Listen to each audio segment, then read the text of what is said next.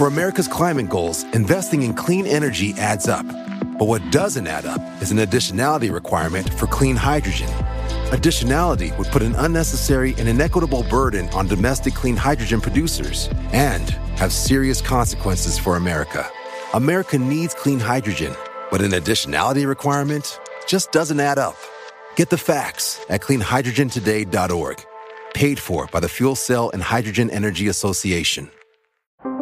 How powerful is Cox Internet? So powerful that one day, your daughter will be able to simulate a soccer match against some of the world's best players right from your backyard. Get gig speeds powered by fiber from Cox. It's internet built for tomorrow, today. Internet delivered through Cox's hybrid fiber coax network. Speeds vary and are not guaranteed. Cox terms and other restrictions apply.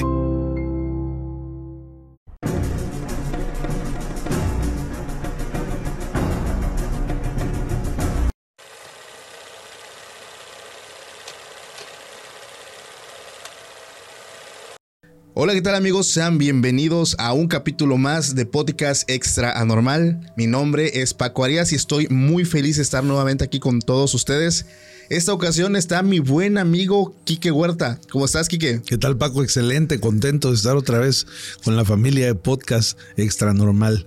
con nuestra familia. Yo ya me nuestra, siento no, claro, es, nuestra. La verdad Saludo a toda la flota. La verdad es que te has ganado el cariño de toda la gente que nos está sintonizando. La verdad es que estoy bastante contento que, que pues básicamente eres parte del proyecto. Gracias. Estoy bastante contento. Y bueno, antes de empezar, Quique, también recuérdale tus redes sociales y de tu podcast también a toda la gente que nos escucha. Por si alguien por ahí es la primera vez que nos ve, también sepan que nuestro invitado también tiene su propio canal y también tiene sus propios capítulos. Gracias, mi querido Paco. Pues ya sabes, todo padrinando como siempre este proyecto. Eh, los invito para que me sigan en YouTube, TikTok e Instagram como arroba no mires por la ventana. Ahí estoy realizando algunas historias, entrevistas con algunos amigos que nos cuentan unos relatos impresionantes justo hoy, ¿no? Hoy, hoy que estamos grabando aquí contigo en, en Extra Normal.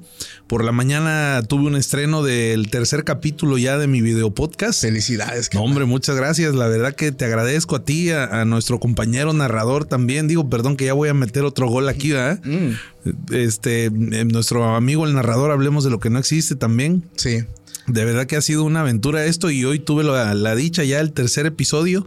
Fíjate que este eh, invité a un gran amigo, Néstor, Néstor Demo, que él es gamer. Okay. Este, nos contó unas historias que nos pusieron la piel chinita. Hombre, una cosa increíble. No, Trae un legado Néstor en su familia de tres generaciones de, de brujos y uh.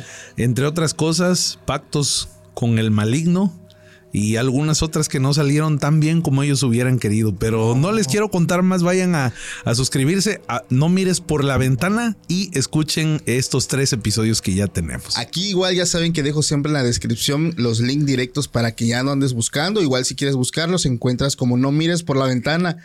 Que fíjate que no manches, cada vez que lo digo me causa mucha emoción saber cómo nació ese pinche nombre, güey. Yo lo voy a contar si y, me y das digo permiso. pinche nombre porque, o sea, me causa mucha emoción porque fue una situación real. O sea, normalmente cuando tú creas un proyecto, eh, la parte yo creo que del más difícil es qué nombre va a llevar pues tu proyecto, ¿no? Es un reto. Es un reto, güey. O sea, es yo creo una de las partes más difíciles y más importantes.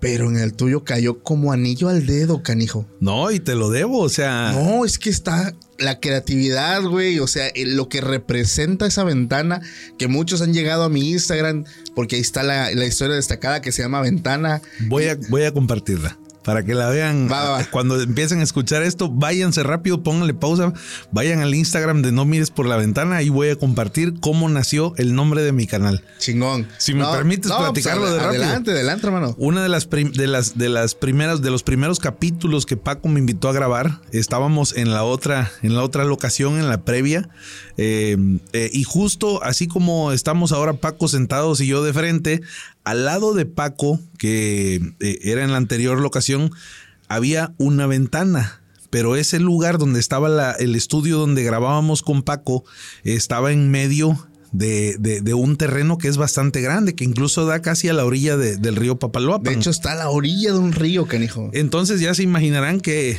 hay matas de plátano, árboles de mango, mucha vegetación. Demasiado. Y justo, así como yo veo a Paco sobre, sobre mi izquierda, que es su lado derecho, había una ventana en ese estudio donde estábamos grabando. Sí. Y generalmente la cortina estaba abierta. Siempre. Y muchos de los invitados que tú tenías, incluyéndome yo, Muchos, eran muchos. nos veíamos eh, como de repente intimidados Por mirar. por mirar a la ventana, ¿no? Era, Sí. era así como no mires, no mires, no mires, porque algo se te va a asomar ahí, te va a salir. Y además en la oscuridad de la noche, que era el horario en el que se graba, es el horario en el que se graba, Sí. pues ver toda la maleza ahí sí te impacta, ¿no? Sí, o sea, hay- me decía la gente, es que hay algo que me hace mirar ahí, pero también siento mucho miedo estar mirando. Entonces, lo que hice muchas veces es cerrarla, pero siento que como que se perdía la emoción, ¿no? O no sé, algo, la chispa de el generar en el ambiente ese miedito, ¿no? Que se transmite aquí por, por el, lo que estamos nosotros hablando. Pero fíjate que lo que la gente, tal vez no todos saben, es que cuando se tocaban temas muy delicados o más fuertes, yo en ese estudio que está en una esquina o que estaba en una esquina de mi casa porque ya no vivo ahí, este, me llegaron a espantar muchas veces, me tocaron la, el vidrio de la ventana, me golpeaban la pared y la verdad yo me sentía también muy intimidado, entonces fue una de las situaciones que también hizo que yo cambiara el estudio de lugar, pero cuando Kike inicia su proyecto y llega el momento de ponerle el nombre, le puso no mires por la ventana, dedicándonos a nosotros, pues correcto. básicamente el nombre, no hombre, pinche honor, Kike. No, al contrario, debería ser no mires por la ventana de Paco. No, hombre, no, está genialísimo, carnal. Está genialísimo. Muchas la de verdad, muchísimas gracias, güey. Y pues estoy bien contento, familia. Antes de empezar, si también aún no nos sigues a nosotros, te hago la invitación de que nos sigas, te suscribas al canal, porque mucha gente pues ve los capítulos, pero muy pocos se suscriben. Realmente apoyas a este proyecto para que nosotros sigamos. Les voy a adelantar algo que a ustedes les va a gustar. Imagínense las historias, las mejores historias que hemos contado nosotros aquí en este podcast, llevadas a la dramatización, a la cinematografía. Esto que ustedes están imaginando, ya estamos trabajando con un equipo de producción para llevar los mejores o los, sí, los, mejores relatos a videos cortos o incluso en algún momento llevar una miniserie cuando son relatos muy largos. Entonces, todo esto depende muchísimo del crecimiento que tenga este podcast para poder también, bueno, porque ya hablamos ya de proyectos que generan pues inversiones un poquito considerables, pero todo va a depender de, de básicamente del proyecto madre que es Podcast Extra Normal. Entonces, les pido de corazón que apoyen el proyecto, se suscriban.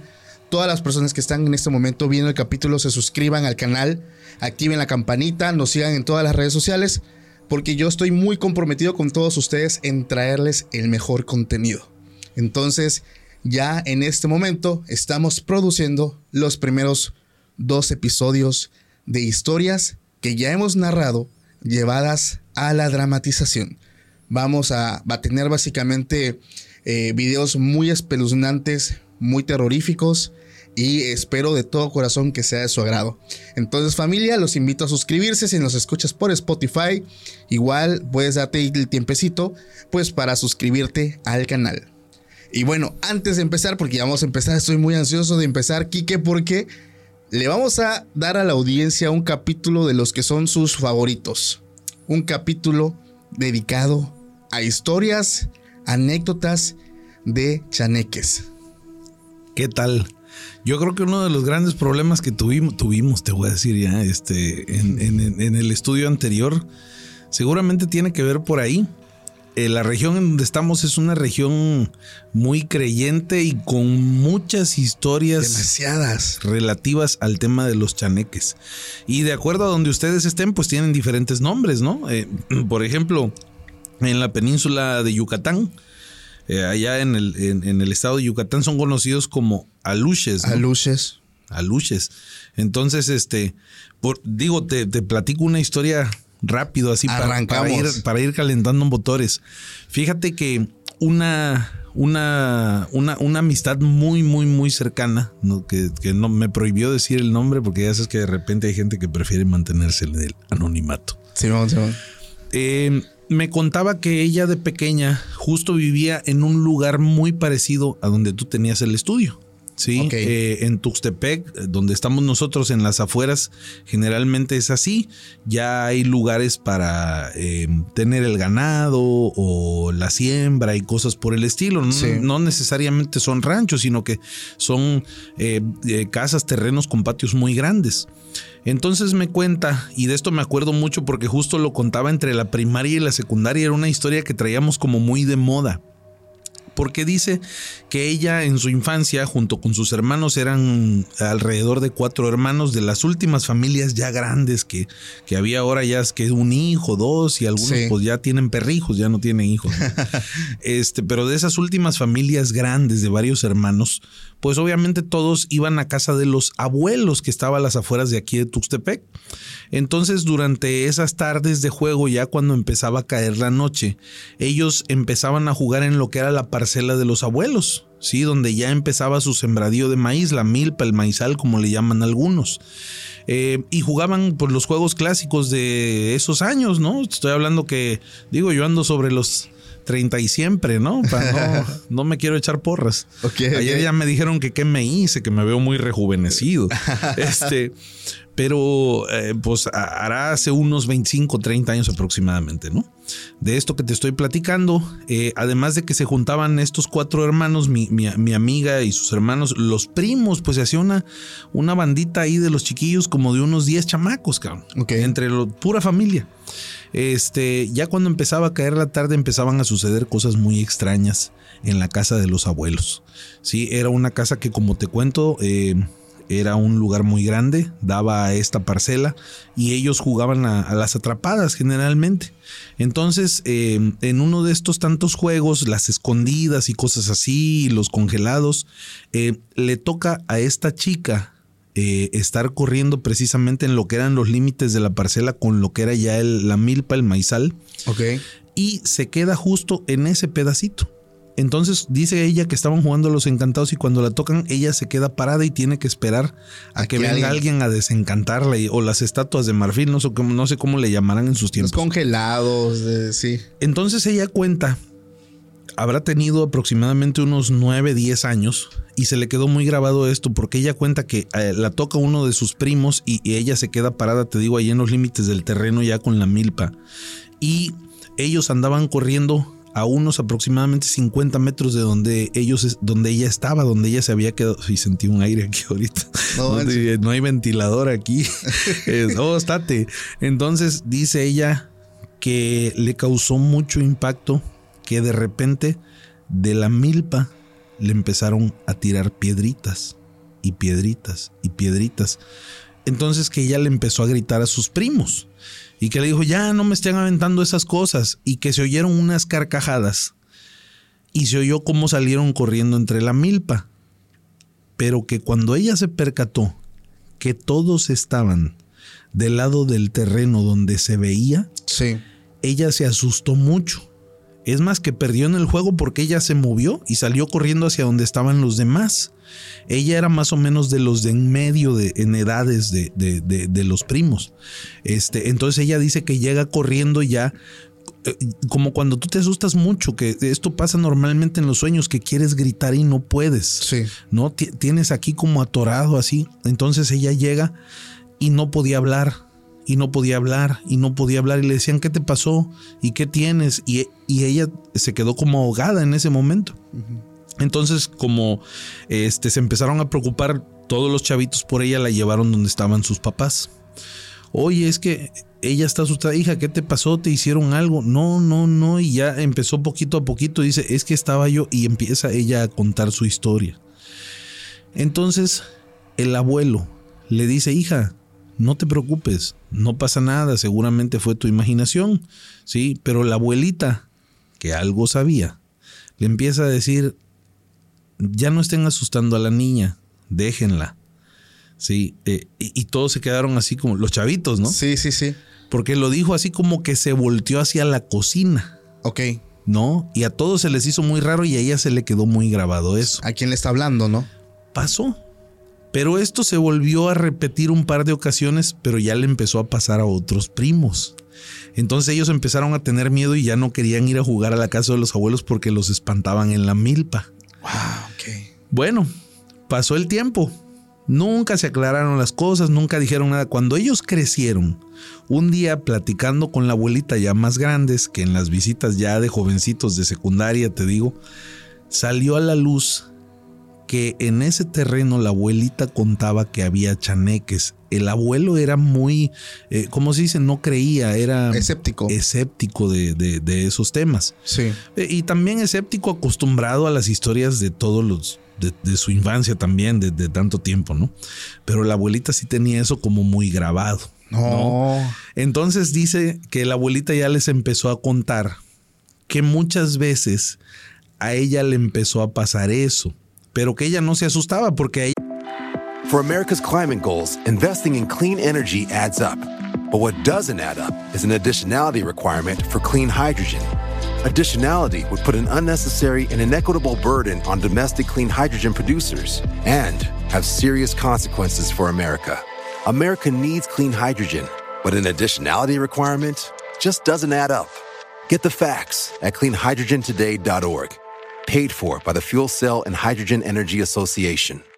Why? Why? If you have T-Mobile 5G home internet, you might be hearing this Why? a lot. Why? Every time your internet slows down during the busiest hours. Why? Why? Because your network gives priority to cell phone users. Why? Good question. Why not switch to Cox Internet with two times faster download speeds than T-Mobile 5G home internet during peak hours? Okay. Stop the whys and visit cox.com slash 5G home for details. T-Mobile prioritizes certain T-Mobile phone users over home internet users during times of congestion. de chica le contaban esas historias. Sí. Entonces hay gente, pues ya sabes que es muy valiente, que sí se atreve a mirar por la ventana.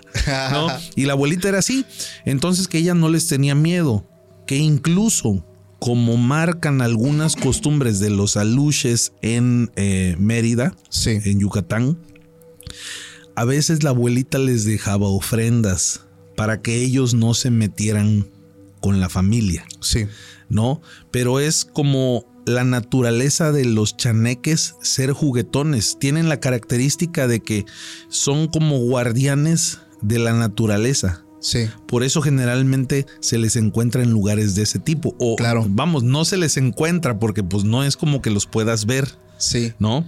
Pero generalmente las historias tienen que ver con lugares como boscosos o plantíos, sembradíos, Con y son como fauna. muy característicos. Entonces dice que ella inmediatamente en ese entonces se acordó y al otro día llegó a platicarnos a la escuela, ya estábamos en la secundaria, oigan, ¿se acuerdan lo que les decía yo, la historia esa que espantaban a mis primos? Pues ya me dijo mi abuelita que eran los chaneques. Y la carcajada es algo muy característico Las de, risas. de estos seres. Sí. Y la abuelita contaba que los veía, ¿no? Otro, otro que también dicen que es cuando están cerca son los chiflidos, que te empiezan a chiflar. Y las piedritas. Esto a mí me pasó eh, en mi familia. Digo, no sé si ya terminaste aquí que, de contar la historia. Sí, no, no, no, ya hasta ahí Ah, quedaba. ok, ok. Eh, Digo, yo me clavo mucho porque me quedaba, por ejemplo, uno como chamaquito, ¿no? Claro. Te quedas pensando y dices, ah, su, porque yo muchas veces tuve sueños donde tú querías gritar Y no puedes. te querías despertar y no podías. No, Sí. no como la parálisis del sueño, sino ese sueño donde tú te asustas y, Y no puedes. y te quedas así. Entonces yo me, me imaginaba y compartía la angustia de, de mi amiga porque decía, paz, un mecha, o sea, así decimos aquí en la cuenca del Papalopan, paz, un mecha.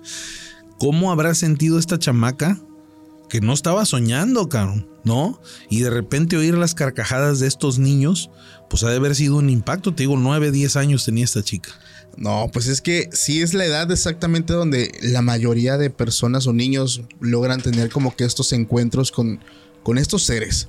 Porque como tú lo dices, muchas personas los catalogan como seres de la naturaleza, eh, seres pues que incluso hay personas que aseguran eh, son muy antiguos, básicamente que ellos han estado en la tierra desde antes que nosotros eh, y también como tú lo dices los catalogan como guardianes.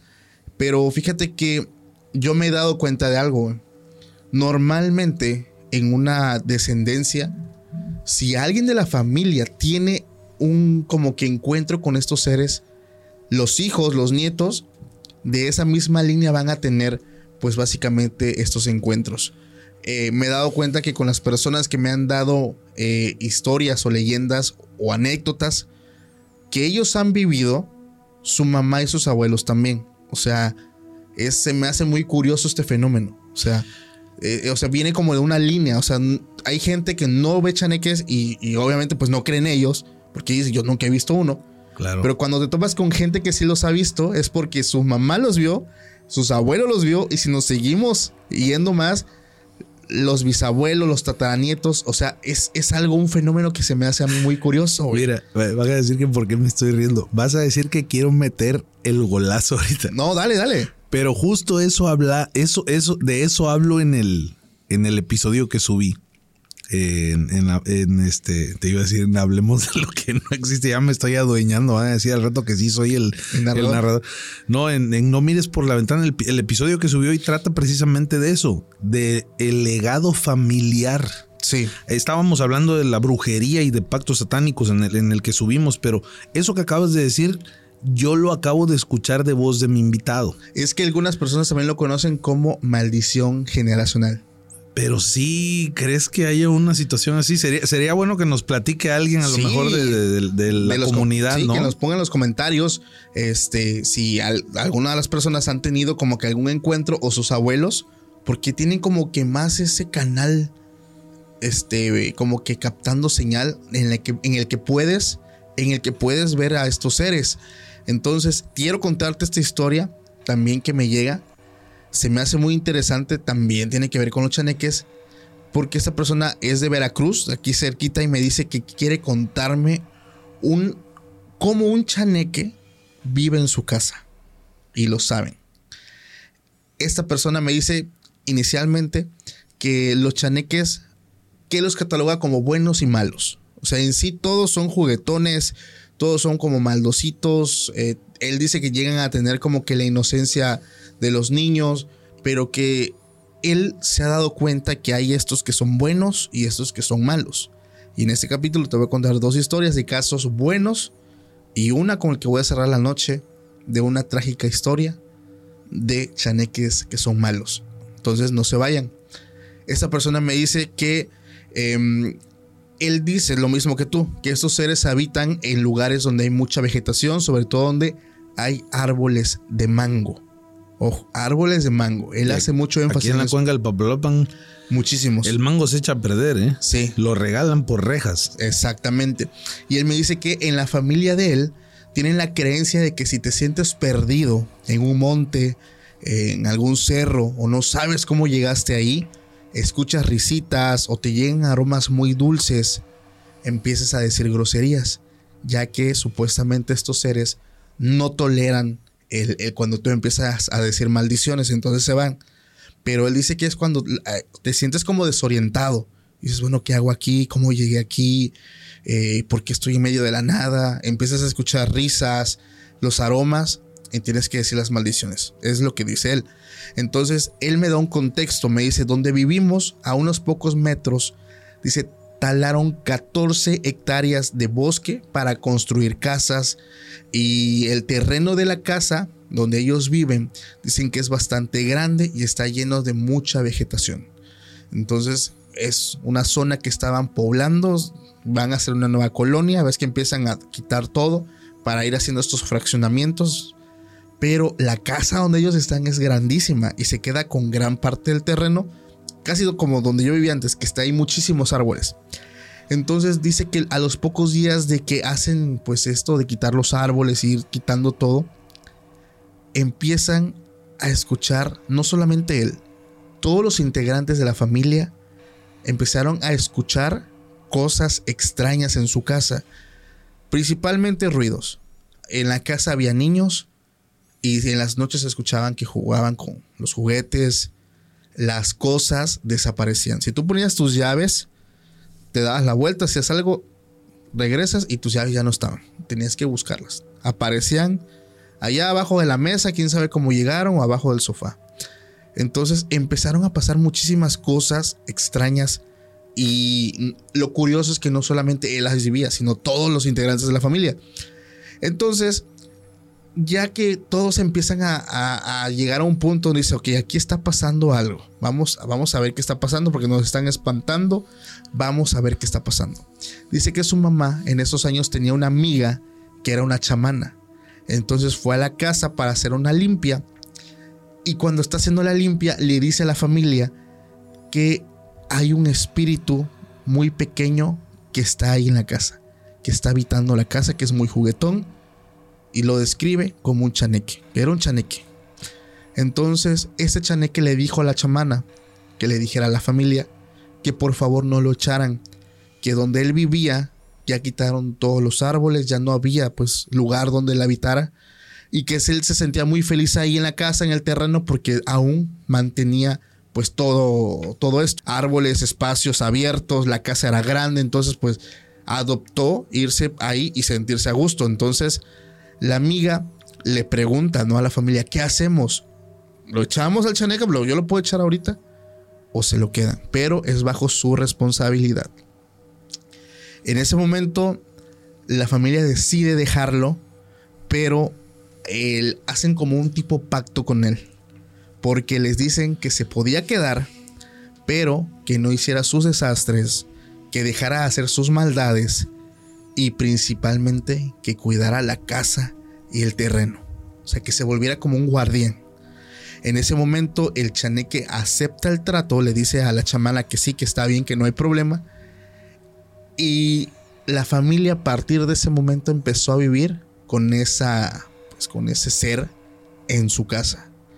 Dice Paco al día de hoy ya pasaron 10 años.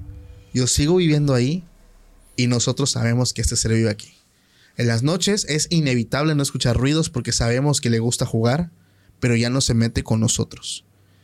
Respeta nuestras cosas, pero sabemos que está ahí. Nosotros los integrantes de la casa dice, ya sabemos que esos ruidos, los juguetes y algo se mueve, es el chane que está jugando. O sea, ya aprendieron a vivir con eso. Lo extraño es cuando llega familia nueva a la casa, que va de visita, y ellos se espantan, porque para ellos no es normal, obviamente. Pero me dice, te quiero contar algo muy chusco que pasó. Hay una tía que a toda la familia le cae mal, porque es una tía que es muy metiche, una tía que es muy cizañosa, y vino a visitarnos a la casa. Me suena, me suena esa tía. Entonces dice... Todos tienen una. Todos. Entonces dice que él habló así, como en este caso, como la abuela de la historia que contaste, habló hacia el aire, diciendo: Va a venir Fulanita de Tal, no la queremos, échala de aquí. Y dice que llega la tía, pues ya llegó, dice: Ay, hola familia, ¿cómo están? Llega la noche y se mete al baño para darse una ducha. Dice que la tía, el baño estaba en la parte de atrás de la casa con una ventana que apunta pues al, al, al terreno, ¿no? Entonces dicen que eran como las 9, 10 de la noche y la tía sale corriendo del baño, semidesnuda, pues agarrando ahí la toalla y medio se tapaba, corriendo, llorando y todos, oye, ¿qué pasó? ¿Qué, qué un animal? ¿Qué? No, dice, no sé, un niño se asomó ahí en la ventana y se empezó a reír y me empezó a aventar tierra, dice. Todos a las risas porque sabían que era el chaneque. La tía obviamente no se quedó, pero él dice, Paco, es que ya vivimos con él, ya es parte de la casa. Entonces ya es como un acercamiento que tuvieron con él. Pero las veces que han interactuado con él por medio de la chamana, es que él le, has, él le has dicho que ya les tomó como que aprecio a la familia, pero que no todos son así.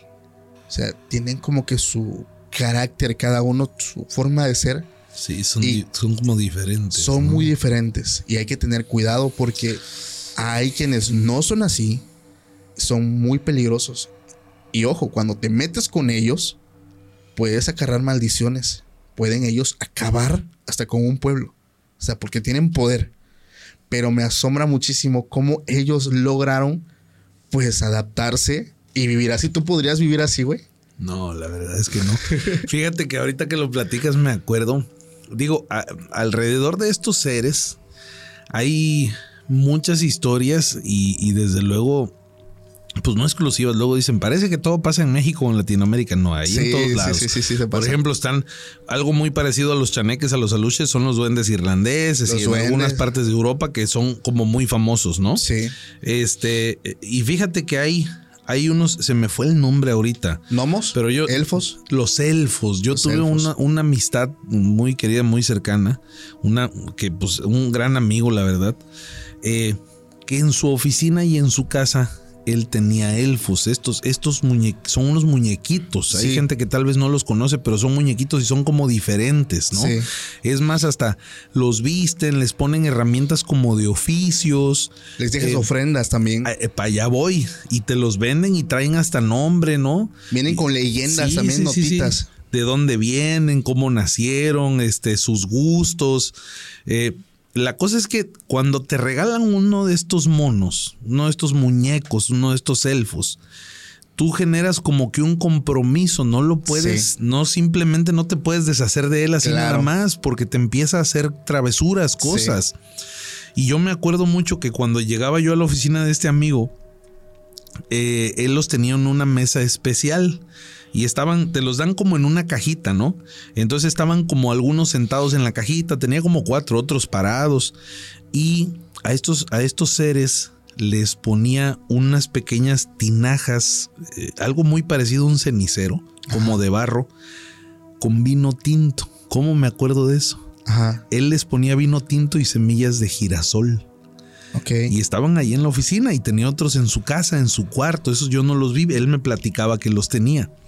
Entonces sí dice que, que, que tenían como que sus cuidados especiales. Sí. Que cada determinado tiempo se los iban eh, limpiando, cambiándole el, el vino, el agua, las semillas. Y decía, mira, me los regalaron. Eh, yo a veces estoy trabajando aquí llenando algunos documentos. For America's climate goals, investing in clean energy adds up. But what doesn't add up is an additionality requirement for clean hydrogen. Additionality would put an unnecessary and inequitable burden on domestic clean hydrogen producers and have serious consequences for America. America needs clean hydrogen, but an additionality requirement just doesn't add up. Get the facts at cleanhydrogentoday.org. Paid for by the Fuel Cell and Hydrogen Energy Association. Why? Why? If you have T-Mobile 5G home internet, you might be hearing this Why? a lot. Why? Every time your internet slows down during the busiest hours. Why? Why? Because your network gives priority to cell phone users. Why? Good question. Why not switch to Cox Internet with two times faster download speeds than T-Mobile 5G home internet during peak hours? Okay. Stop the whys and visit cox.com slash 5G home for details. T-Mobile prioritizes certain T-Mobile phone users over home internet users during times of congestion. Documentos, haciendo proyectados, cosas, y de repente pareciera que se mueven. No sé, lo decía con esa tranquilidad, así como, Sí. no sé. Mm, te puedo decir que me ha ido bien, que quizá me echan la mano de repente en algunas cosas.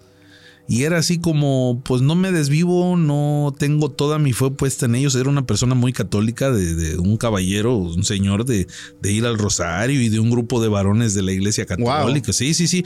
Pero él decía, "Mm, a veces se mueven, a veces eh, les pongo el vino tinto en la mañana y en la tarde ya no hay nada. Sí. Eh, llego al otro día a la oficina y ya las semillas de girasol ya están como, como si las hubieran, hubieran abierto. Sí. Este, en el suelo, los dejo sentados y se paran, los acuesto y se sientan. Sí. Y pues ahí están, ahí están. Lo, lo tomaba como una cosa como muy normal, ¿sabes? Sí. Pero a mí sí me impresionaba mucho porque son unas figuritas incluso... Algunas se ven como feitas. Sí, y hasta les cambiaba el semblante. Sí. Una cosa, mira, para todo hay, Paco, yo como me acuerdo de eso. y yo hice un viaje a la ciudad de Jalapa y hay un callejón muy particular en Jalapa, el, creo que es el callejón del diamante, si me equivoco ahí me corrigen en los comentarios, pero en ese callejón encuentras infinidad de cosas, de todo tipo, ¿no? Pero justo me tocó ver una tienda donde vendían estos, estos seres. Los elfos. Tú los podías coleccionar Sí, sí, sí. y los tenías, pero había ese compromiso de tenerlos que cuidar. Claro. ¿no? Eh, y pues ahí estaban, ahí estaban en la oficina. No manches, fíjate que e- e- ese tema de los compromisos, una vez, y eso ahorita me acordé, o sea, no lo tenía planeado porque no, no lo recordaba.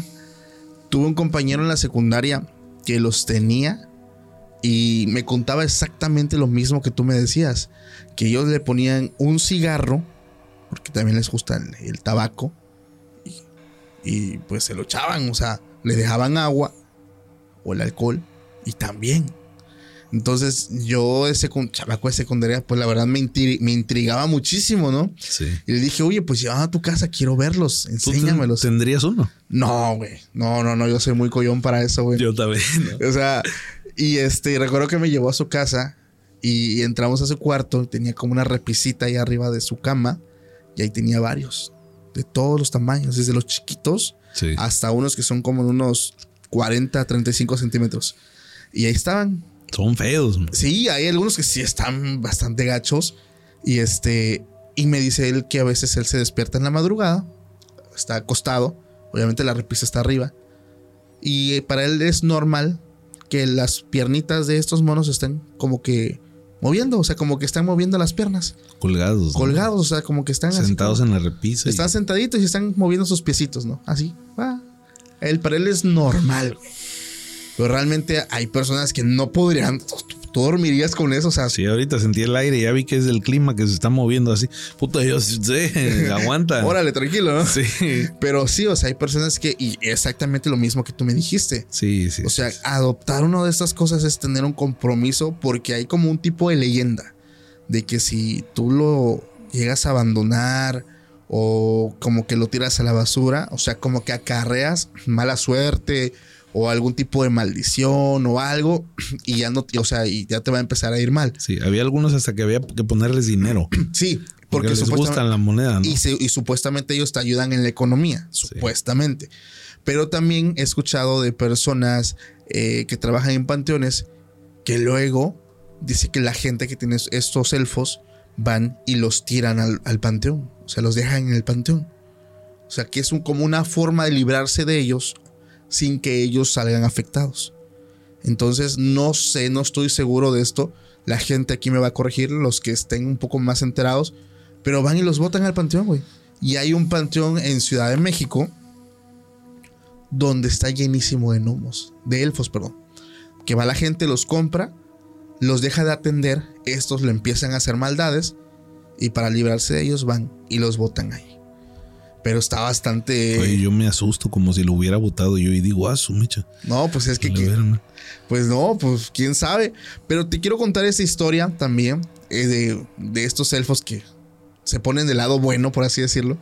Porque este seguidor me escribe igual del estado de Guerrero y me dice que lo que él vio y vivió, muy pocas personas lo creen.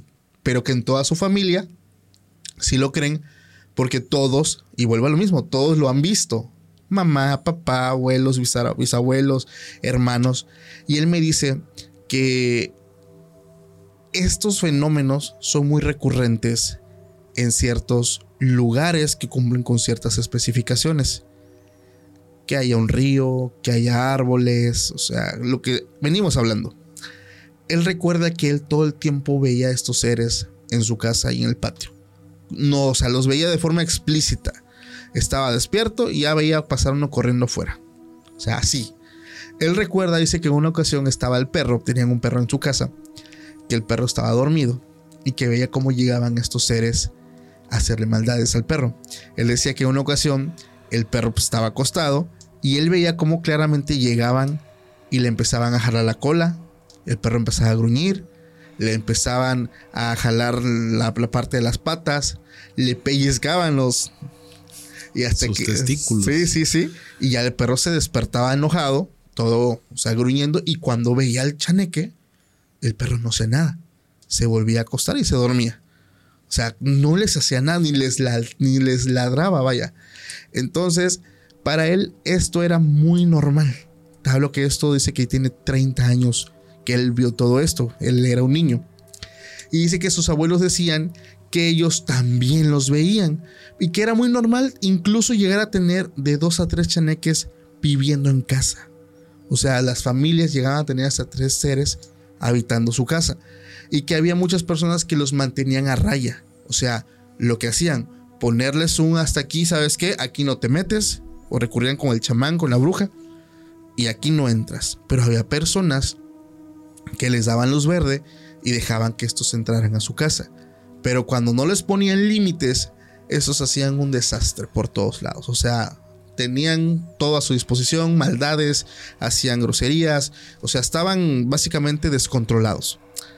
Pero él me quiere contar una anécdota que vivió con los chaneques que habitaban su casa. Dice que él recuerda que su prima acababa de dar a luz, de tener a su bebé, pero que su prima tenía mucho miedo porque la zona donde ellos vivían, la zona de Guerrero, es una zona donde la gente o los pobladores le temían mucho a las brujas. Era sabido, como ya lo hemos también comentado en el canal, cuando nace un bebé es motivo de que te visiten estas mujeres. Entonces, ella tenía mucho miedo porque con otros eh, vecinos, no sé, la sangre, la pureza, la inocencia de un bebé, era segurísimo que esa casa era molestada por brujas. Entonces, em, ya habían pasado tres ocasiones que al bebé de su prima lo encontraban en situaciones muy extrañas. Dos veces encontraron al bebé abajo de la cuna y una vez lo encontraron acostado en la puerta de la recámara. O sea, era una madrugada, la mamá se despierta, no encuentra al niño y hasta allá lo encuentra. O sea, acostado en el piso, en la puerta, como si ya se lo hubieran llevado. Entonces, pues su prima se pone muy, muy preocupada, no sabe qué hacer, porque sabe que son las brujas que se quieren llevar a su hijo. Y él me dice, recuerdo que mi abuelo decide hablar con los chaneques, decide hacer un trato con ellos, con una persona del pueblo, o sea, siempre ocupando como un tipo medium, y él les llega a pedir protección para su casa y para el bebé, sobre todo para el bebé. Y si a partir de que mi abuelo hizo esto, Paco, lo que yo vi, te lo juro, te lo juro, que me asombró muchísimo. Una noche, cuando todos dormían, yo recuerdo haberme despertado por mucho ruido que había fuera de mi casa. Vuelvo, o sea, él vivía en un terreno muy amplio. Se asoma por la ventana y ve a varios niños, muchos niños jugando de la mano, pero hacían un tipo barrera. O sea, para que nadie pasara. Estaban todos de las manos y estaban ellos ahí, jugando, pero hacían como un muro para que nada pasara. Y él se asombró de ver tantísimos niños que estaban en el terreno. Entonces, pasan las noches, esto era, esto era seguro, o sea, todas las noches veías un montón de niños ahí. Pero una noche dice que el sobrinito, el bebé, empezaba a llorar, estaba muy inquieto, eh, el ambiente se tornaba pesado y en la madrugada se vuelve a despertar y ve a lo lejos un cerdo.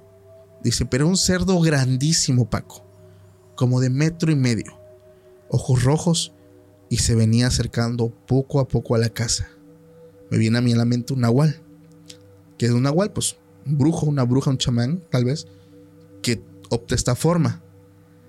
Y en ese momento, cuando ya estaba cerca de la casa, los niños que estaban allí, los chaneques, empezaron a apedrearlo, empezaron a aventarle piedras, todos, el montón de piedras y brincaban alrededor de él y lo molestaban y le jalaban la oreja y el animal se enojaba y todos y lo ahuyentaron.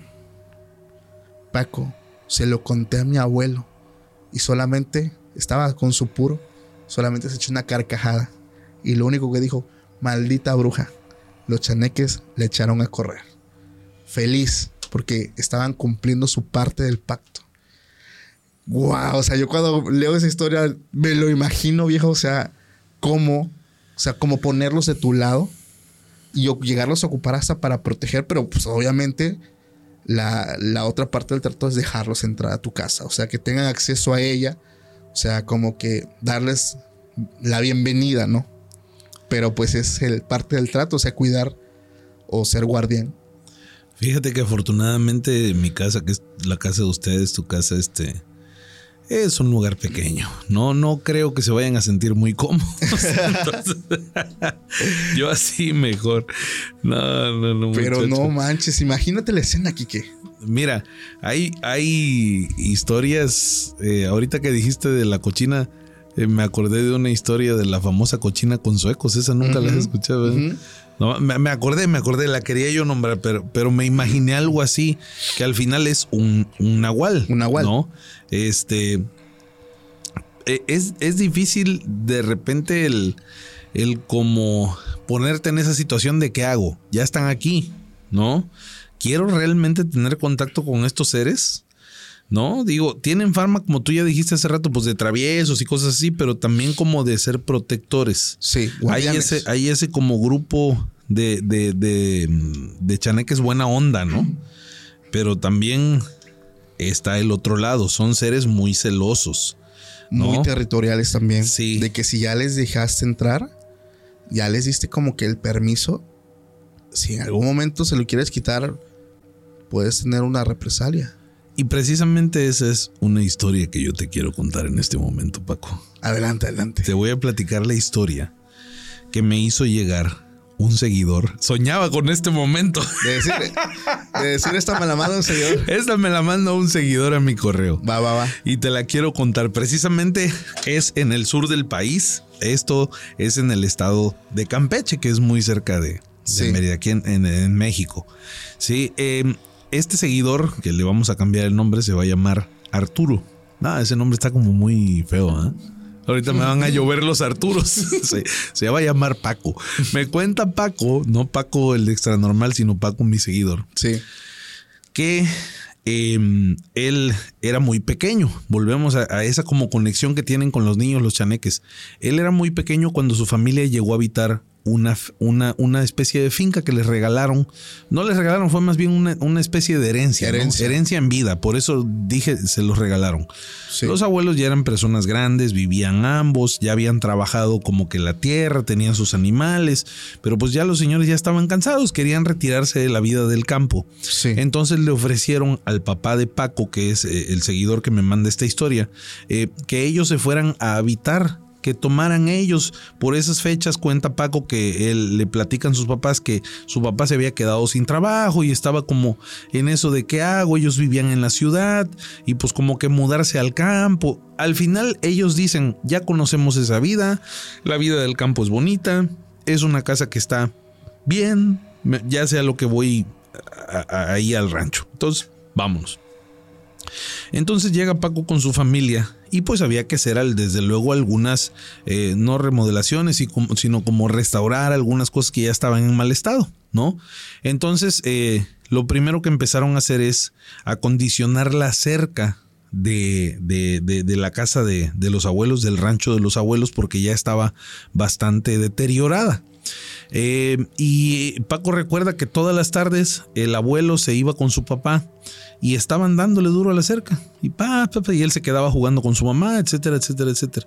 Pero lo primero que les llamó la atención, Paco, y que es donde esta historia se empieza a poner media extraña, media Oscura. oscura, es que ellos dejaban sus herramientas eh, guardadas muy cerca de la de, de- de donde estaban trabajando. No, e- como era un lugar muy grande, pues no corrían eso de que ay se, se van a, Se la van a venir robar. a robar, ¿no? Sí. Eh, el tema es, ya se lo han de imaginar, desde luego que las herramientas aparecían en otro lado, se las empezaron a esconder. Ok. Pero eso fue solo como la primera parte. Eh, no entendían muy bien qué era lo que estaba pasando, pero dijeron, bueno, eh, alguien nos está jugando una broma, etcétera, etcétera, ¿no? Ya cuando empezó a ser muy recurrente. Cuando ya iban con la última parte de la cerca, que ya la estaban casi terminando de arreglar, empezaron a tener otro tipo de situaciones. Eh, esa tarde que terminaron de arreglar la cerca y ya habían guardado sus herramientas, se regresaron a la casa a descansar.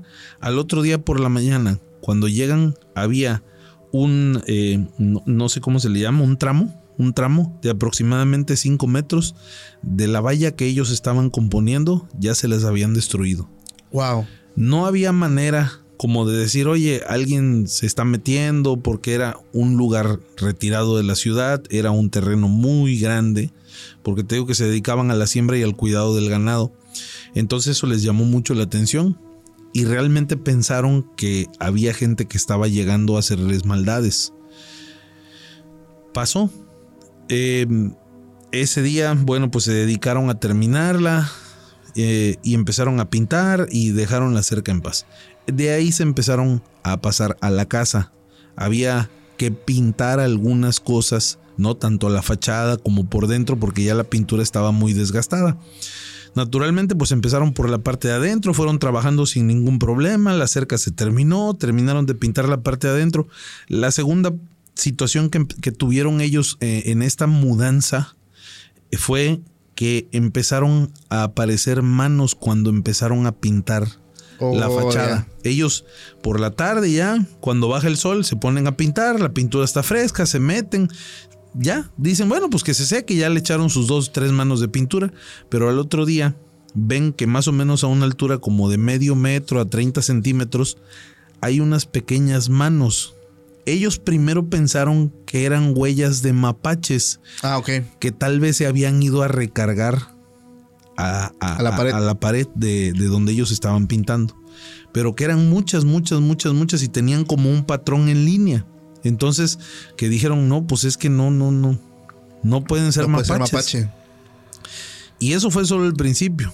Las clásicas de las pie- perdón, las clásicas de las piedritas les empezaron a tirar piedras a las ventanas. Oh. Pero cada vez esto fue subiendo de nivel a llegar a tal grado que en las noches a Paco, él recuerda, le empezaron a jalar la cobija Oh, y se oía que corrían adentro de su cuarto y pues obviamente como un chavito tú empiezas a gritar. Claro, y me imagino que la oscuridad, o sea, la gente que mm, tal vez no ha tocado estar en un pueblo, ¿cómo es la oscuridad? Ah, no, o sea, no. ¿cómo son las noches en una casa en un pueblo? A mí me acaba de pasar, voy a hacer una pausa pa- porque tú acabas de decir algo bien interesante. Me acaba de pasar, este, creo que fue el año pasado en la temporada de lluvias empezó a haber apagones, que hubo apagones en todo México. Sí. Me tocó un apagón que fue desde Tuxtepec hasta Loma Bonita. Yo iba viajando de noche de Tuxtepec a. Loma.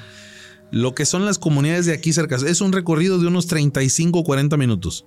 Pero generalmente cuando tú vas en la carretera ves el resplandor en el cielo del- de la mancha urbana. Sí. Ah, ya está Azueta. Ah, aquí acabo de pasar este, no sé, agua fría. Pasé Benemérito Juárez, Las Piñas, ta, ta, ta, ta, ta, ta, Palo Gacho que le llaman. ¿no? O sea, ves en el cielo como ese resplandor de, ay, viene la próxima comunidad. Yo voy manejando y paso por la primera comunidad de Tuxtepec hacia allá que es agua fría. Y agua fría en total oscuridad, se había ido la luz. Sí. Salgo de agua fría, Paco, yo empecé a sentir un miedo. Iba yo con mi familia. Y obviamente yo no dije nada, porque pues ya cuando tú eres el, el- el cabeza de familia, ya Sí, te pues. haces el machín, aunque seas muy miedoso como el Quique Huerta. Viejo, ah, te lo juro, qué viaje tan pesado. Me imagino. eh. Empecé a pasar comunidades y oscuro y oscuro y dije, ah, su- el, el- el- el apagón fue desde Tuxtepec hasta Ciudad Isla. Fue un apagón No, muy grande. pues es- Entonces es- no veías luces en el cielo. Es una oscuridad Total. pero feo, Paco. Sí, Una sí, cosa sí. es lo que yo te digo, a quienes les ha agarrado un apagón en la carretera van a saber lo que es eso. No alcanzar a ver el resplandor de la ciudad o de la comunidad o del pueblo que viene, sientes gacho. Yo sentí feo.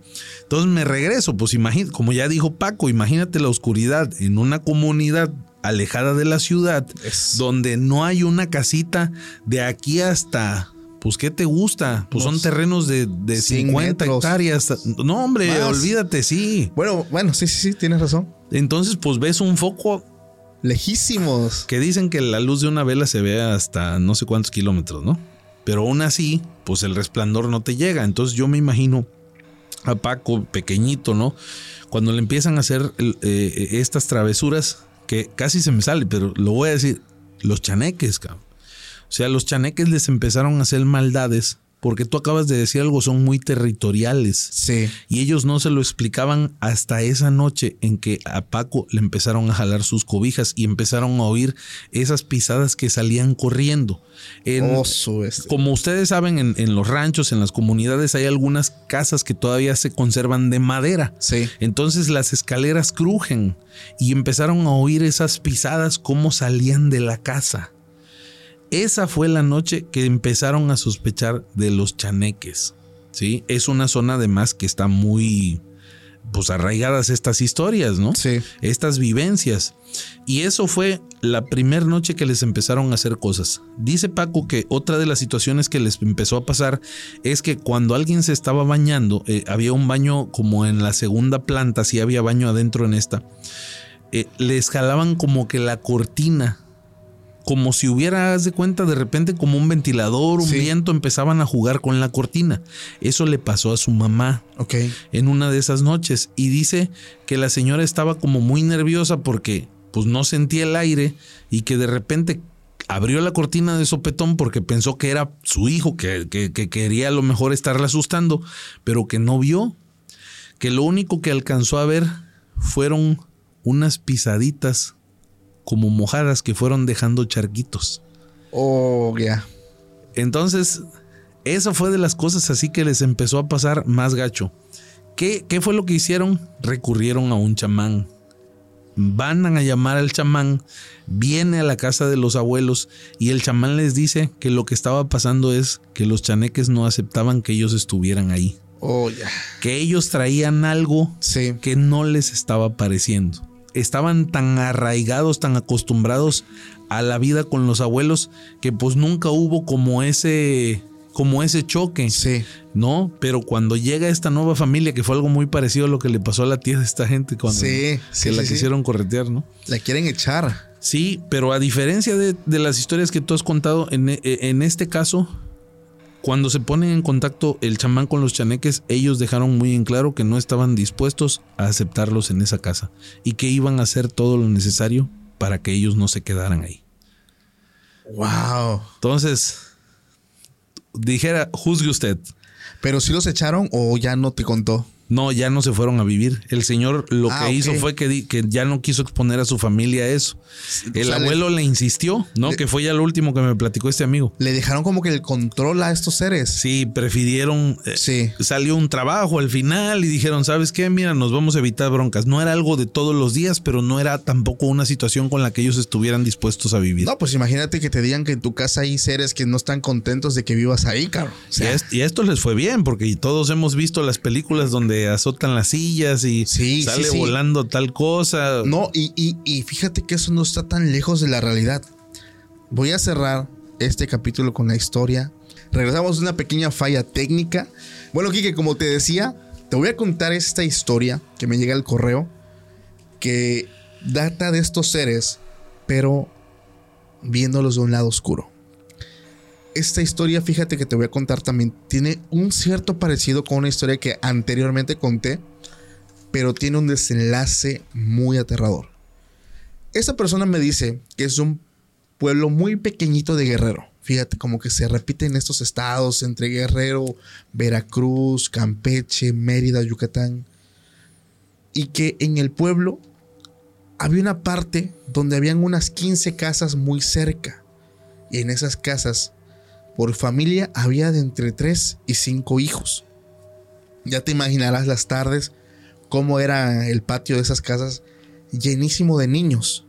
Entonces, él era parte de una de esas familias. Él en ese entonces tenía 8 años. Y me dice que todas las tardes jugaban todos los niños en una parte cerca del donde están las casas. Y que era un desastre. O sea, tú te imagínate la cantidad de niños jugando ahí, pateando una pelota, las atrapadas. Pero cuando ya empezaban a dar las seis, seis y media, que ya empezaba a atardecer, que ya empezaba a oscurecer, los niños se tenían que ir a sus casas.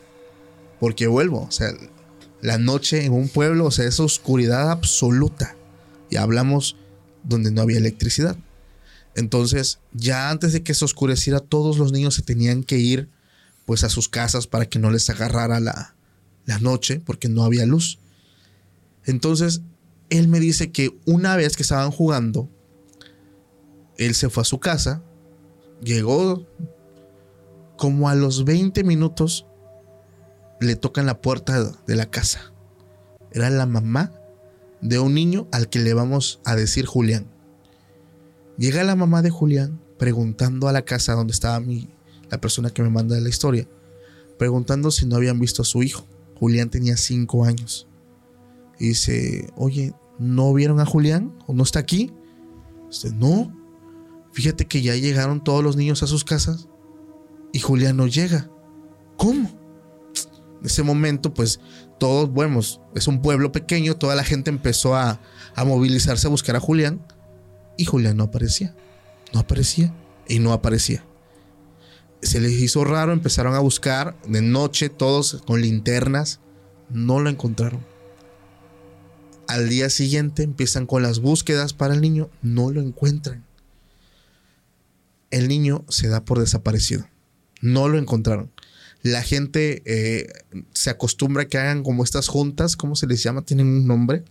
Asambleas. Asambleas en una, en una parte del pueblo donde tienen como un saloncito ejidal y todos se reúnen pues para ver qué está pasando con, o sea, ¿cómo es posible que un niño se pierda en una comunidad donde todos se conocen? Eso, no pasa. eso Tú no- ves a los niños caminando, Sí. van solos a la escuela desde el kinder. Exactamente, entonces era sumamente extraño que un niño se haya perdido, o sea, se lo hayan robado. El caso es que nunca encontraron a Julián, bueno, en ese momento. Los niños, dice Paco, mi mamá ya no me dejaba salir, porque primero lo achacaban a algo de un crimen, pero después empezaron, no sé, si las brujas o algo, o sea, no sé, o sea, buscaban todas las formas posibles de qué fue lo que pasó con el niño. Pero bueno, dice eso fue como por dos meses. Nuevamente, pues son un chingo de chamacos en el pueblo, empiezan todos a salir a jugar. Entonces dice, recuerdo esa vez a mi mamá ya se le estaba pasando el miedo y estaban ahora sí todos jugando otra vez como antes en el patio, todos. Estaban jugando y en el patio, en la parte de hasta atrás hay un pozo donde toda la gente va y saca agua. Toda la gente de la comunidad agarra agua de ese pozo. Pero ese pozo, como tú lo decías, estaba ya pegado a donde hay monte, donde ya hay mucha maleza. Y recuerdan que ya nuevamente se iban todos a sus casas, ya iba a oscurecer. Y una niña empezó a gritar. ¡Ey! ¡Ey! No, suéltenme, suéltenme. Todos los niños voltean, ya estaba casi oscuro, y vieron que dos niños que no conocían la estaban llevando hacia donde estaba, como que ya a las afueras, cerca del pozo.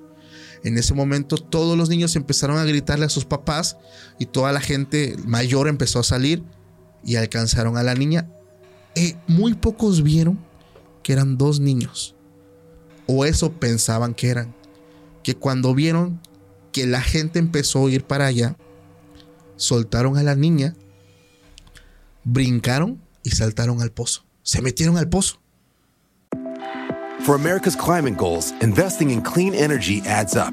But what doesn't add up is an additionality requirement for clean hydrogen. Additionality would put an unnecessary and inequitable burden on domestic clean hydrogen producers and have serious consequences for America. America needs clean hydrogen, but an additionality requirement just doesn't add up. Get the facts at cleanhydrogentoday.org. Paid for by the Fuel Cell and Hydrogen Energy Association. How powerful is Cox Internet? So powerful that one day, your daughter will be able to simulate a soccer match against some of the world's best players right from your backyard. Get gig speeds powered by fiber from Cox. It's internet built for tomorrow, today. Internet delivered through Cox's hybrid fiber coax network. Speeds vary and are not guaranteed. Cox terms and other restrictions apply. O sea, la persona que me manda la historia dice, yo vi cómo sueltan a la niña, la empujan, porque hasta la empujaron de enojados, y brincaron al pozo. Muchos niños vieron cómo brincaron, incluso hay adultos que alcanzaron a ver que brincaron al pozo. En ese momento la niña empezó a decir que ya, iba para su casa y que entre la milpa le empezaron a decir, ven, ven, ven. Y ella, por curiosa, se asoma. La... Ven, ven. Ándale. Ey, Paco. Exactamente. La toman de la mano y la jalan a la fuerza. En ese momento la gente asamblea segura al siguiente día. Un niño que no quería decir nada dijo, yo vi que a Julián también se lo llevaron de la mano, pero yo tenía mucho miedo a decirlo. Entonces la misma gente del pueblo llegan y toman la decisión de tapar el pozo. Vamos a tapar, vamos a tapar el pozo. Ya vamos a darle solución a esto. Si de ahí salen, ahí tienen que quedarse, ya no van a salir. Al siguiente día ya toda la gente del pueblo estaba reunida para tapar el pozo, pero el papá de Julián decide antes bajar por curiosidad, porque él no perdía la esperanza de encontrar a su hijo de 5 años. Bueno, baja con ayuda de gente del pueblo, dicen las personas y él que solamente se escuchó el grito del Señor ahí abajo. Lo empiezan a jalar, el Señor venía gritando, venía llorando y en sus brazos traía a su hijo. Cuando acuestan al niño, que lo sacan, el niño era él, era Julián, pero el niño presentaba cambios en su cuerpo. El niño estaba sumamente delgado. La cara es como si le hubiera envejecido toda la cara, pero el cuerpo no. El rostro estaba envejecido y sus piecitos estaban al revés. Es como si se los hubieran doblado y se los hubieran colocado de otra forma. Los huesitos de su columna estaban muy marcados porque se había adelgazado muchísimo, pero este niño ya no presentaba signos vitales. Lo que se les hace extraño es que no estaba en ningún proceso de descomposición. O sea, es como si estuviera dormido, pero sin signos, como si estuviera recién muerto. Toda la gente quedó sorprendida porque esto que me dice Paco no solamente lo vi yo, mis padres, si quieres hablar con ellos, ellos te lo van a decir, ellos lo vieron, la gente del pueblo vieron cómo Julián había sido cambiado. Y si retomamos la historia de los chaneques, se dice que algunos roban niños para volverlos como ellos. Aquí lo que me asombra es cómo encontraron a Julián y su estado. Porque a pesar de que habían pasado ya dos, tres meses, el cuerpo no estaba en proceso de descomposición, estaba como dormido, pero sin signos y los cambios notorios. Esa historia me llega, me asombra, porque digo, son muy bonitas las historias del, del lado bueno, de que son buenos, de que te cuidan la casa, pero existen quienes no lo son y quienes buscan pues perjudicar o no sé, o sea, tener un grado de maldad para no tener el corazón de llevarse un niño y hacer algún tipo de situación. Ya lo dijimos hace rato, son seres con diferente temperamento, no todos son iguales, o por lo menos eso es lo que cuenta la gente. Ahora que tuve la oportunidad de estar en Mérida, eh, visité Uxmal. Hay. Uxmal. Uxmal, sí, la ciudad de Uxmal. Es Creo que hay una zona- leyenda por ahí, ¿no? Hay, hay una zona arqueológica. Incluso en las tiendas de souvenirs hay este. Hay literatura al respecto de los aluches. Sí. Describen a estos personajes, digo, para la gente que a lo mejor no, no esté familiarizada, y hablamos de los chaneques y los aluches. Describen a los aluches como unos seres de estatura muy baja, a lo mucho 50 centímetros, medio metro, Sí. eh, como justo tú lo acabas de describir, con sus caras envejecidas. Eh, y en el caso de esta zona del país, de la península, los, los, los retratan vestidos con las prendas mayas, ¿no? Sí. Eh, son, son sumamente característicos. Todos cuando, cuando escuchamos a Luche los mexicanos, este, se nos viene a la mente este, este ser que presentaban en la lucha libre mexicana, ¿no? Que acompañaba a este luchador Tinieblas y a Tinieblas Junior, a Luche Ajá, que pues seguramente era una persona de estatura baja con un traje y como de peluche así blanco, ¿no? Sí. Pero justo si, si recuerdas, no sé si tú conociste a Luche, ojalá y podamos subir una foto de, Sí, aquí le voy a del muñeco, ¿no? Este, bueno, no muñeco, pero de este, de este ser que acompañaba a estos luchadores. Eh, traía unas prendas como muy de no típicas, pero sí haciendo referencia a, a lo prehispánico, ¿no? Sí. Eh, entonces ellos así lo retratan y hay historias, ¿no? Desde el lugar donde viven, cómo son, qué comen, que hay que dejarles algunos tributos, que son seres, como ya decías, muy territoriales. Y, y- y sabes algo, no únicamente se presentan en los lugares con mucha vegetación, eh, dentro de lo que es la península de Yucatán, es sabido. Es sabido que los aluches viven en los cenotes Sí. que tienen un- un- un- una preferencia muy arraigada por este, por este tipo de lugares. Fíjate, curiosamente, también un amigo acaba de estar, eh, estuvo viviendo una temporada, más o menos dos, tres meses en, en Campeche. Su hermana se casó con, con, un, con un campechano, no sé si es el gentilicio correcto, campechano. Creo que sí. No, pues no creo que sea campechense, ¿verdad? No. Pero el punto, mi querido Paco, es que él viaja y durante estos tres meses se hace de algunos amigos, ¿no? Es, es- este amigo precisamente es Néstor, con el que hice el, el- el- el episodio igual, dale, yo con mi comercial de No mires por la ventana. Entonces él, él estaba haciendo unos trabajos allá y se hizo muy amigo de unos pescadores. A Néstor le gusta mucho pescar. Si lo siguen en sus redes sociales, ahí las publiqué, van a ver algunas fotos. Entonces empieza a llevar muy bien con los pescadores y hay dos historias que te quiero contar que eh, son las que traigo preparadas el día de hoy, a ver si no me acuerdo alguna otra cosa de camino. Adelante, amigo. Dos cosas que me llamaron mucho la atención. Aquí voy a, voy a hacer una pausa del tema de los aluches porque son lugares con, con mucho misterio. Sí. Dice que una de las cosas que le platicaban los, los este, pescadores, y ahorita me acordé y vale la pena decir, ahorita te voy a decir por qué. Una de las cosas que le platicaban los pescadores es que ellos, pues naturalmente salen a, a mar abierto a, a realizar su trabajo. Sí. Pero lo que de repente mucha gente no sabe es que estos amigos salen de madrugada. Incluso aquí en la presa, eh, la gente que va a pescar mojarras va en sus, en, sus, en sus chalupas, en sus lanchas, lo hacen de madrugada. Sí. Este. Entonces ellos le contaban que ya les había pasado muchas veces y que estaban relativamente acostumbrados porque entendían que no era nada bueno. Cuando ellos estaban mar adentro, de repente en el cielo se les apareció una bola de fuego. Esto ya lo hemos platicado aquí. Sí. Y de repente pensamos que es como muy característico de la zona de la serranía, Ajá. ¿no? Que la bola de fuego baja del cerro y tal, o Sí. que se me aparece en la carretera. Eh, pero aquí esto me llamó mucho la atención y no lo platiqué tampoco porque quise traerte la exclusiva aquí. Gracias, a gracias, Podcast extra normal.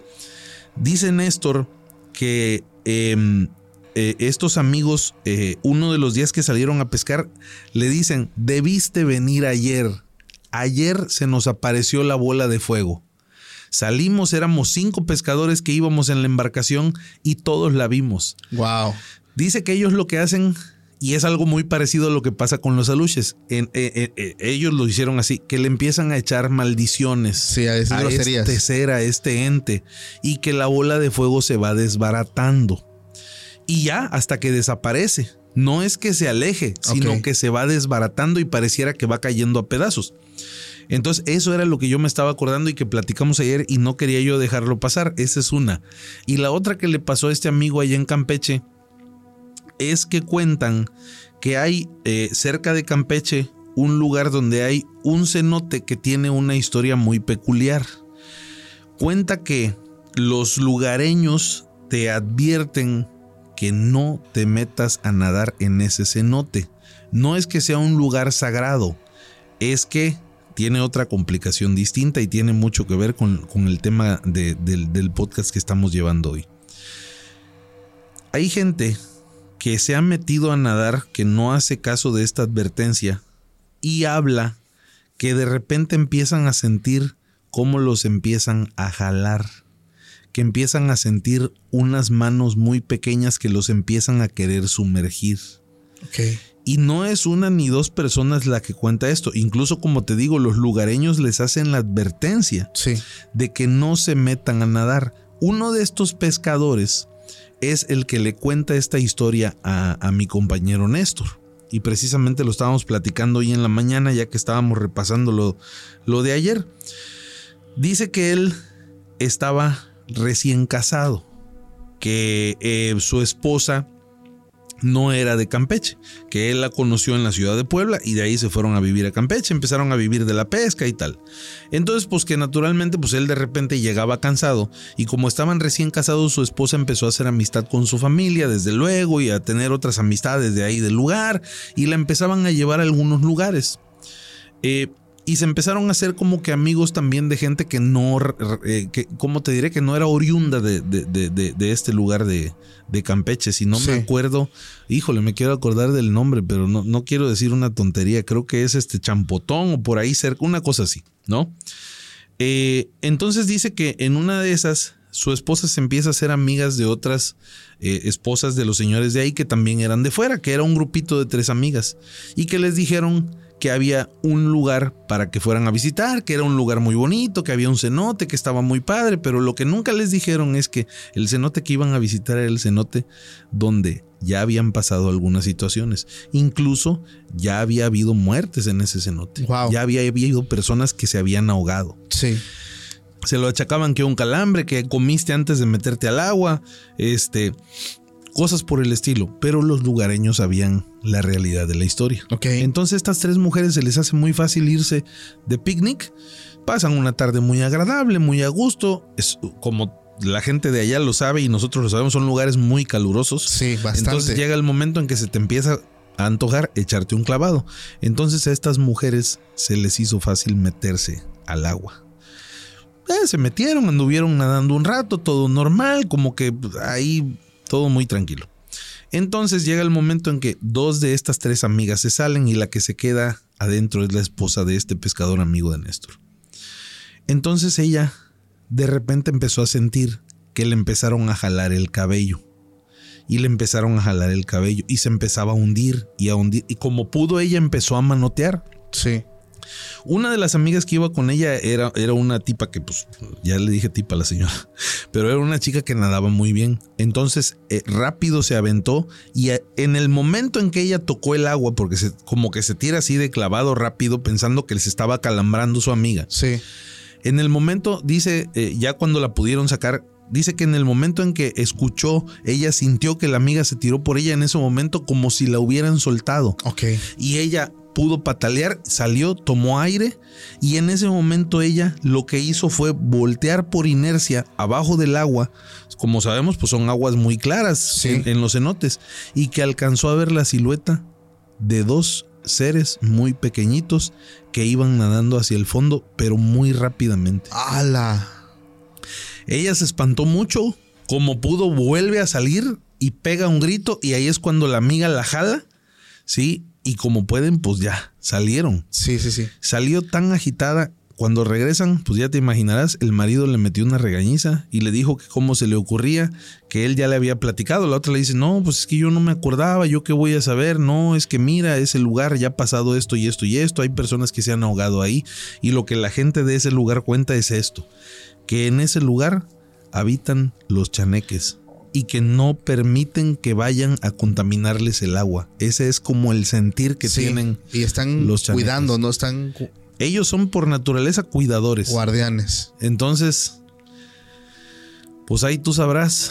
No, y es que. Ya ves aquí, hay un montón de balnearios naturales también. Sí, claro. Susul, Chiltepec, Zacatepec. Y Y, es hay que. historias así. Y es que la gente de este, digo, tan solo de Mérida, Yucatán, eh, Un saludo a Mérida, por un saludote a toda la gente de Mérida, este, pues tienden mucho a pedir permiso, ¿no? Hacer un tipo de ceremonia cuando van a hacer algún tipo de construcción o que van a invadir, pues, terreno. Eh, siempre o en la mayoría de los casos la gente que es muy creyente de estos, de estos fenómenos llevan siempre una ceremonia eh, acompañados con un chamán pues para pedir permiso a la naturaleza, a estos seres de la naturaleza, que son los chaneques, los aluches, para que les permitan pues trabajar. Incluso no te vayas muy lejos. eh, con estas ondas del presidente de aquí de México, Andrés Manuel, con el tren Maya, se han hecho este tipo de ceremonias para que no haya ningún problema en el tiempo que están construyendo, están abriendo pasos, están pues, pues, pues sí, quieras o no, pues invadiendo un poco el- el- el lugar. Entonces hay personas que lo han hecho, han hecho este tipo de ceremonias para que los puedan dejar trabajar. Es como un permiso, porque saben que cuando si, si tú entras sin pedir permiso y entras así de, no, pues yo entro porque sí.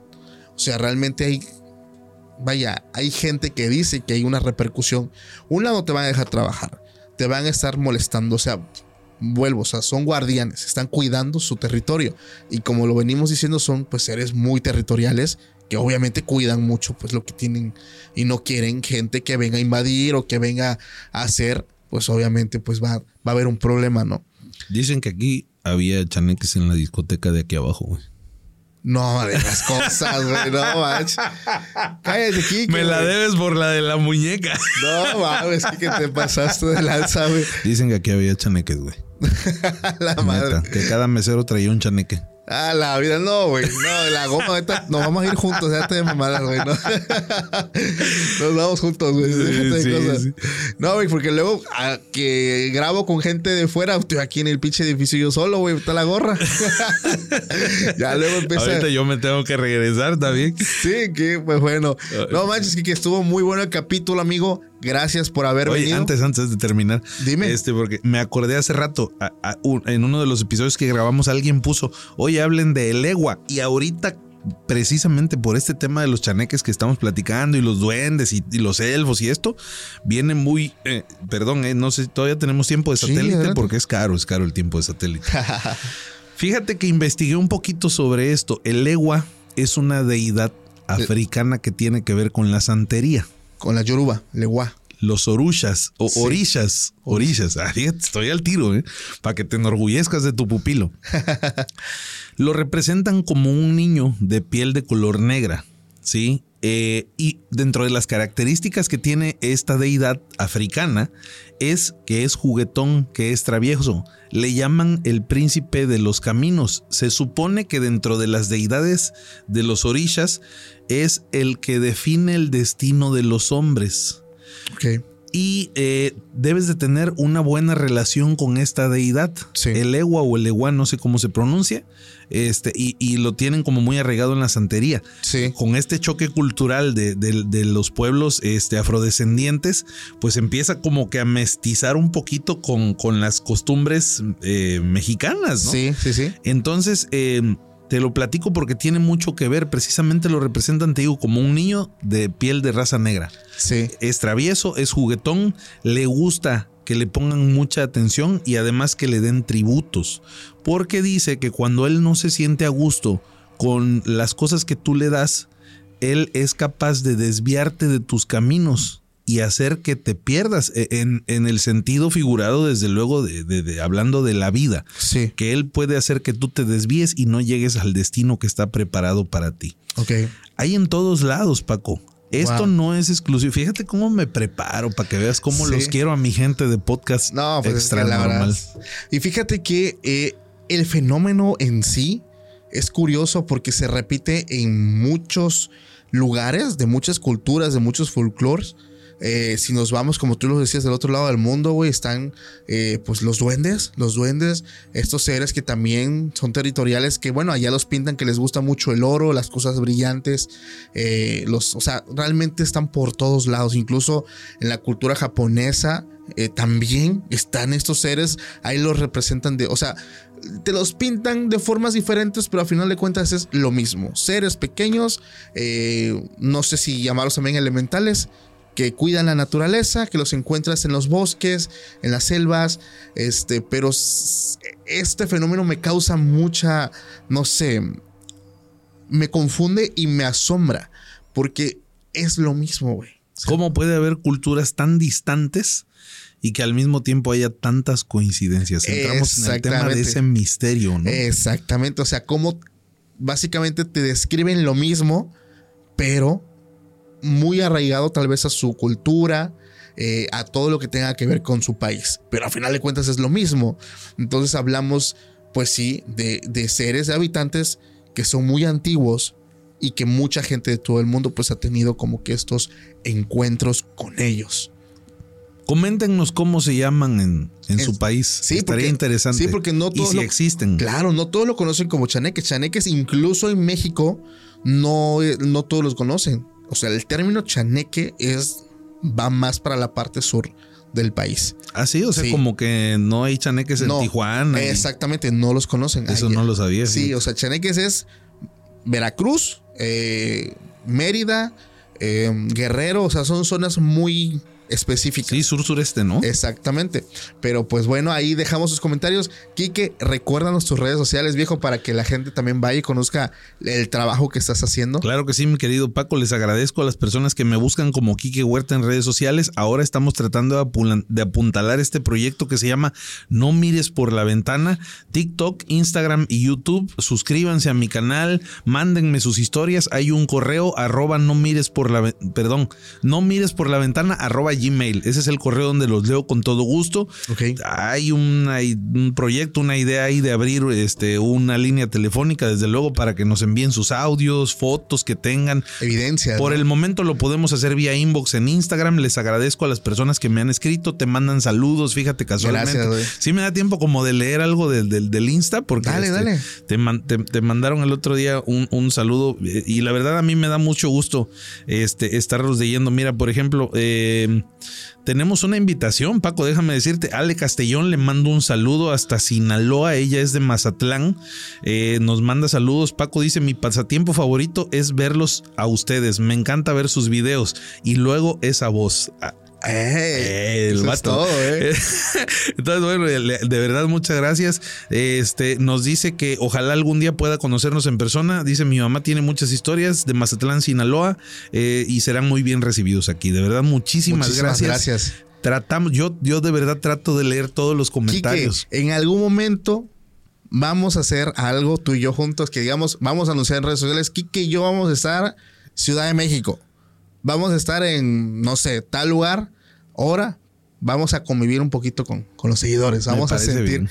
Yo encantado. Si, tú lo permites, lo hacemos. Sí, no, no, y van, vamos a hacer otras cosas de- y vamos. Vienen proyectos muy Esto es solo el principio. Sí, esto es solo el comienzo. Gente, de verdad apoyen mucho el proyecto. Apoyen también mucho el proyecto de Quique. No mires por la ventana porque lo mejor está por venir. O sea, nosotros estamos trabajando en muchos proyectos para dar siempre lo mejor a toda la gente, claro, de corazón. eh, por amor al arte realmente porque es un tema que me apasiona. Y yo creo que Quique lo acaba de descubrir también, venciendo No, sus miedos olvídate. como todo un Batman. Ahí la llevo, gracias, gracias por ese comentario, no se me olvida. Ayer justo lo leí en el episodio, estoy de verdad muy contento. Sí ha sido como una especie de catarsis. Yo eh, he encontrado en esto, incluso vamos, hasta te- digo ahora que he empezado a leer un poquito más de historias, como que vas aplacando tus miedos. Claro. Les regalo una frase ya para terminar y no seguirnos extendiendo, porque yo sé que Paco este, está pagando un dineral de, de tiempo de satélite. Ah, Pero es una frase que le escuché a Will Smith. Dice en, uno, en un video que, que- que tuve la oportunidad de ver que Dios puso las mejores cosas de la vida detrás de nuestros peores miedos. exacto. Hay que enfrentarlos. Hay que enfrentarlo. Hoy lo entiendo. Perfecto. De verdad. Entonces, tengan el valor, pero mientras tanto, no miren por la ventana. ¡Épale! Familia, un fuerte abrazo. Pásenla bonito. Nos vemos en la próxima. Bye. For America's climate goals, investing in clean energy adds up. But what doesn't add up is an additionality requirement for clean hydrogen.